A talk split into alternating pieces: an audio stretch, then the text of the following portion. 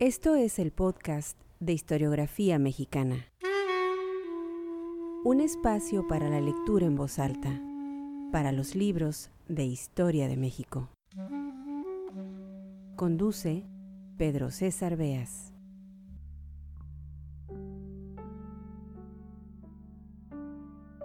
El escritor Martín Luis Guzmán decía que a Francisco y Madero le había faltado esa dosis de perversidad que exige la política, y que por eso había desdeñado a los conspiradores. Estamos hablando desde luego de la decena trágica, de ese momento oscuro en la vida del país en el que del 9 al 19 de febrero de 1913, en la Ciudad de México, el monstruo del terror abrió sus alas, bombardeos, cuerpos tirados y balas volando por el Palacio Nacional. El objetivo, tumbar al gobierno. El resultado lo conocemos bien. En ese mes de febrero, fueron asesinados el presidente Francisco I. Madero y el vicepresidente José María Pino Suárez. En este episodio del podcast de Historiografía Mexicana no vamos a hacer un recuento pormenorizado de aquellos vergonzosos días para la vida democrática del país. En cambio, recordaremos a un personaje que estuvo presente, uno de los que enfrentó a Francisco y Madero, Bernardo Reyes.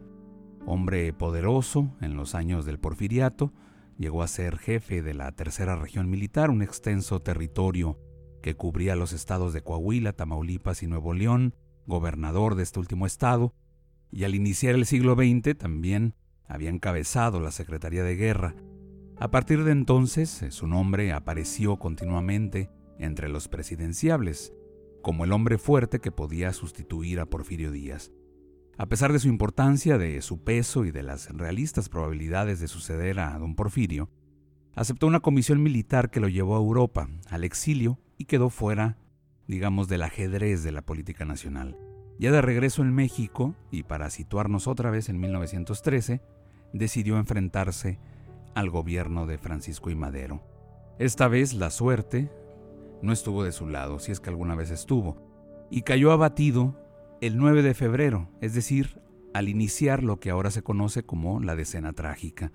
Su hijo, Alfonso Reyes, quien se dedicó a las letras, a la vida diplomática, a la cultura, escribió, muchos años después, ya en 1930, una de las piezas, según algunos críticos de la literatura, más perfectas en la historia de la prosa hispanoamericana, la oración del 9 de febrero.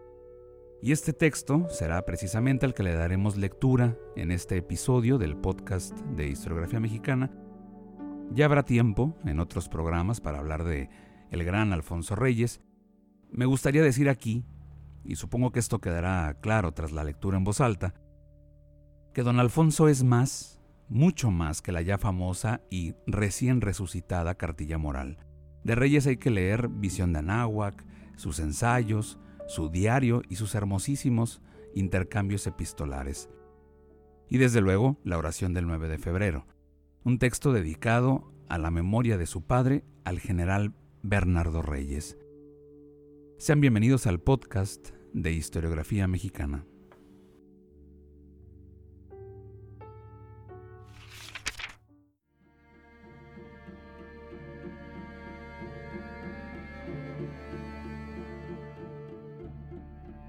Hace 17 años murió mi pobre padre.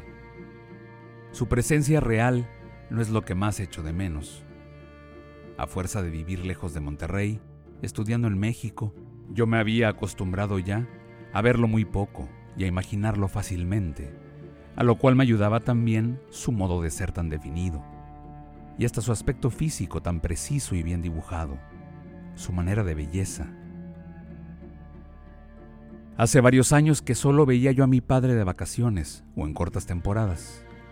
Bien es cierto que esos pocos días me compensaban de largas ausencias, porque era la suya, una de esas naturalezas cuya vecindad lo penetra y lo invade y lo sacia todo. Junto a él, no se deseaba más que estar a su lado. Lejos de él, casi bastaba recordar para sentir el calor de su presencia. Y como su espíritu estaba en actividad constante, todo el día agitaba las cuestiones más amenas y más apasionadoras, y todas sus ideas salían candentes, nuevas y recién forjadas, al rojo vivo de una sensibilidad como no la he vuelto a encontrar en mi ya accidentada experiencia de los hombres. Por cierto, hasta que mi curiosidad literaria encontraba pasto en la compañía de mi padre. Él vivía en Monterrey, ciudad de provincia, yo en México, la capital.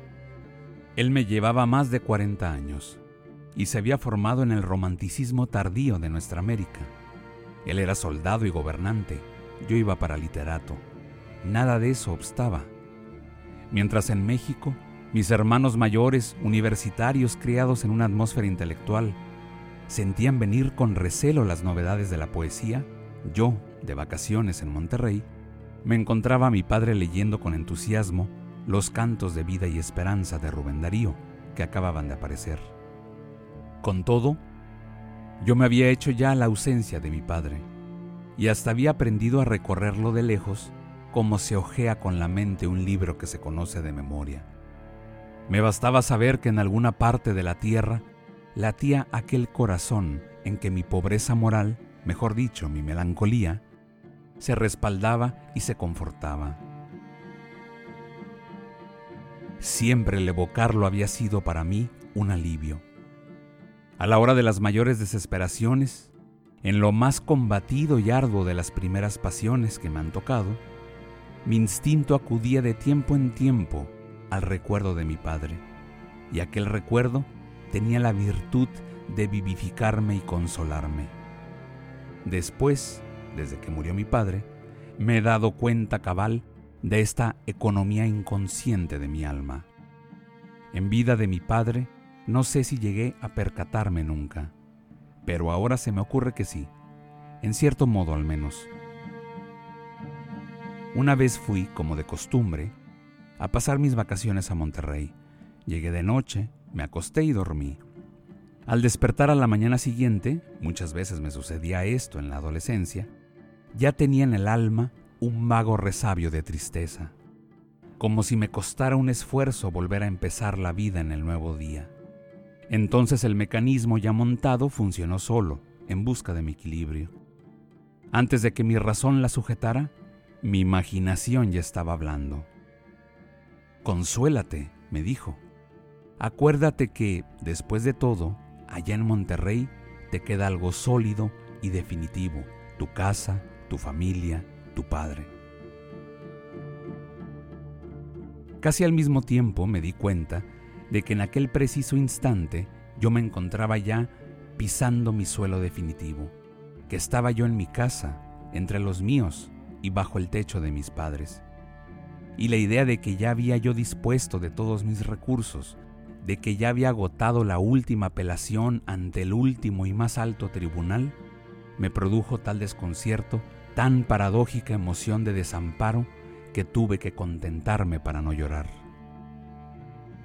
Este accidente de mi corazón me hizo comprender la ventaja de no abusar de mi tesoro y la conveniencia, dado los hábitos ya adquiridos por mí, de tener a mi padre lejos, como un supremo recurso, como esa arma vigilante que el hombre de campo cuelga a su cabecera aunque prefiera no usarla nunca.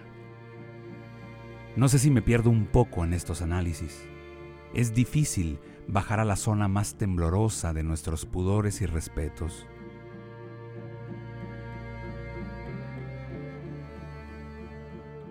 De repente sobrevino la tremenda sacudida nerviosa, tanto mayor cuanto que la muerte de mi padre fue un accidente, un choque contra un obstáculo físico, una violenta intromisión de la metralla en la vida, y no el término previsible y paulatinamente aceptado de un acabamiento biológico.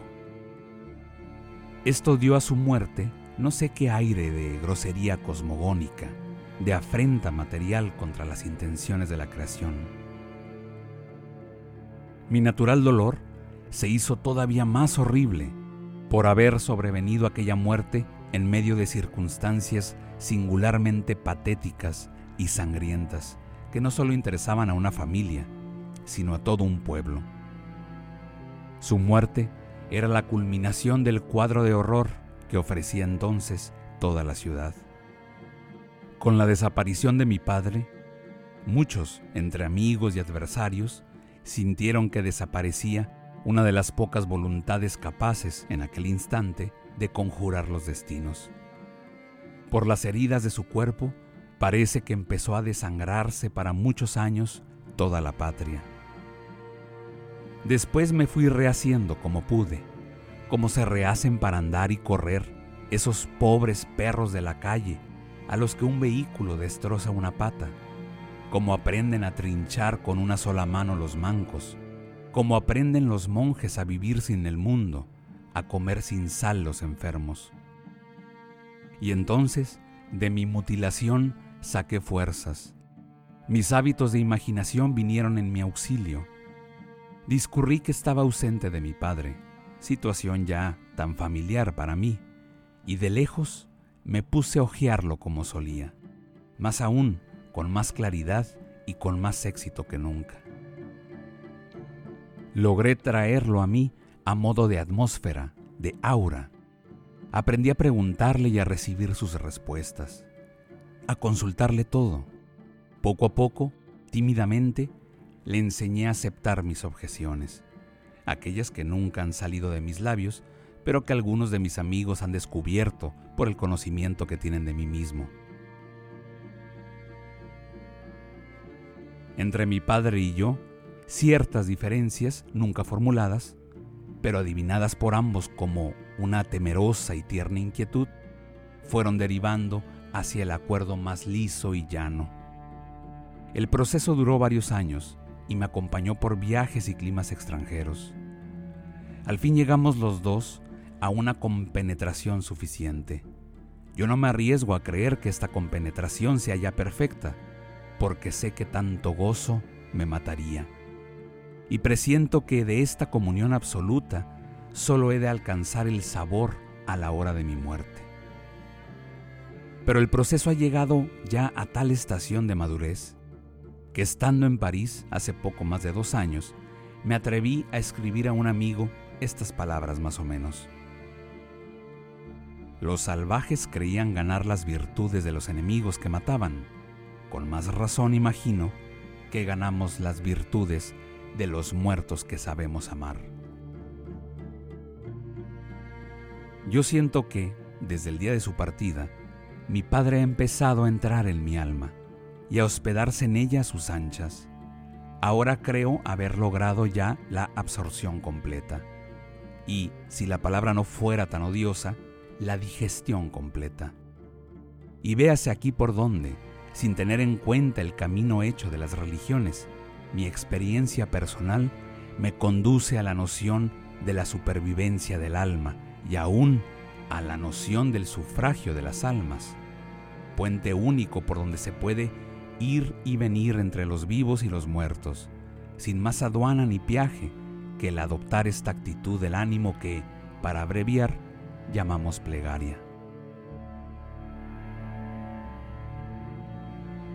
Como él siempre vivió en peligros, y como yo poseo el arte de persuadirme, yo, desde muy niño, sabía enfrentarme con la idea de perderlo. Pero el golpe contra la realidad brutal de haberlo perdido fue algo tan intenso que puedo asegurar que persiste. No solo porque persistan en mí los efectos de esa inmensa herida, sino porque el golpe está aquí, íntegro, vivo, en algún repliegue de mi alma, y sé que lo puedo resucitar y repetir cada vez que quiera. El suceso viaja por el tiempo, parece alejarse y ser pasado, pero hay algún sitio del ánimo donde sigue siendo presente.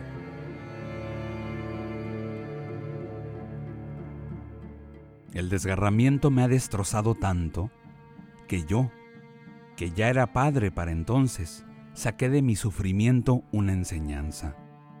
Me he esforzado haciendo violencia a los desbordes naturales de mi ternura para no educar a mi hijo entre demasiadas caricias, para no hacerle físicamente mucha falta el día que yo tenga que faltarle. Autoritario y duro, yo no podría hacerlo nunca. Nada me repugna más que eso. Pero he procurado ser neutro y algo sordo, solo yo sé con cuánto esfuerzo. Y así creo haber formado un varón mejor apercibido que yo, mejor dotado que yo para soportar el arrancamiento. Cuando me enfrenté con las atroces angustias de aquella muerte, escogí con toda certeza y me confesé a mí mismo que preferiría no serle demasiado indispensable a mi hijo, y hasta no ser muy amado por él, puesto que tiene que perderme. Que él me haga falta es condición irremediable. Mi conciencia se ha apoyado en él mil veces a la hora de vacilar. Pero es mejor que a él mismo yo no le haga falta, me dije, aunque esto me prive de algunos mimos y dulzuras. También supe y quise cerrar los ojos ante la forma yacente de mi Padre, para solo conservar de Él la mejor imagen. También supe y quise elegir el camino de mi libertad, descuajando de mi corazón cualquier impulso de rencor o venganza, por legítimo que pareciera, antes de consentir en esclavizarme a la baja vendetta. Lo ignoré todo Huí de los que se decían testigos presenciales e impuse silencio a los que querían pronunciar delante de mí el nombre del que hizo fuego. De paso, sé que me he cercenado voluntariamente una parte de mí mismo. Sé que he perdido para siempre los resortes de la agresión y de la ambición. Pero hice como el que, picado de una víbora, se corta el dedo de un machetazo. Los que sepan de estos dolores me entenderán muy bien. No, no es su presencia real lo que más me falta, con ser tan cálida, tan magnética, tan dulce y tan tierna para mí, tan rica en estímulos para mi admiración y mi fantasía, tan satisfactoria para mi sentido de los estilos humanos, tan halagadora para mi orgullo de hijo, tan provechosa para mi sincero afán de aprendiz de hombre y de aprendiz de mexicano. No lloro la falta de su compañía terrestre, porque ya me la he sustituido con un sortilegio o si preferís, con un milagro. Lloro por la injusticia con que se anuló a sí propia aquella noble vida. Sufro porque presiento al considerar la historia de mi padre una oscura equivocación en la relojería moral de nuestro mundo. Me desespera ante el hecho consumado que es toda tumba el pensar que el saldo generoso de una existencia rica y plena no basta a compensar y a llenar el vacío de un solo segundo.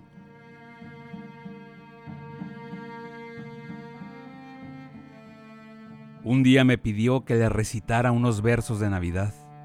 Aquella fue su última Navidad y el aniversario de la noche triste de Linares. Al llegar a la frase, que a golpes de dolor te has hecho malo, me tapó la boca con las manos y me gritó, Calla blasfemo, eso nunca. Los que no han vivido las palabras no saben lo que las palabras traen adentro. Entonces entendí que él había vivido las palabras que había ejercido su poesía con la vida, que era todo él como un poema en movimiento, un poema romántico de que hubiera sido a la vez autor y actor. Nunca vi otro caso de mayor frecuentación, de mayor penetración entre la poesía y la vida. Naturalmente, él se tenía por hombre de acción, porque aquello de solo dedicarse a soñar se le figuraba una forma abominable del egoísmo.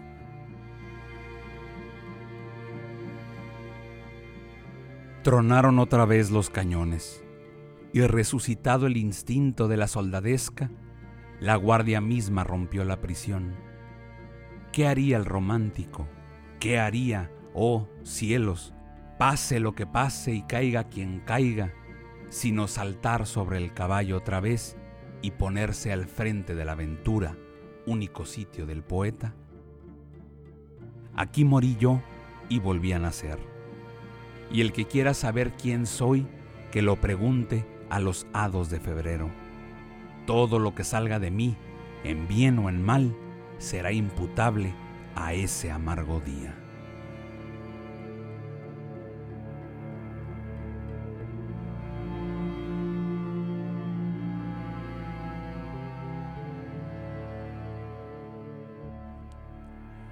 Alfonso Reyes, 9 de febrero de 1930.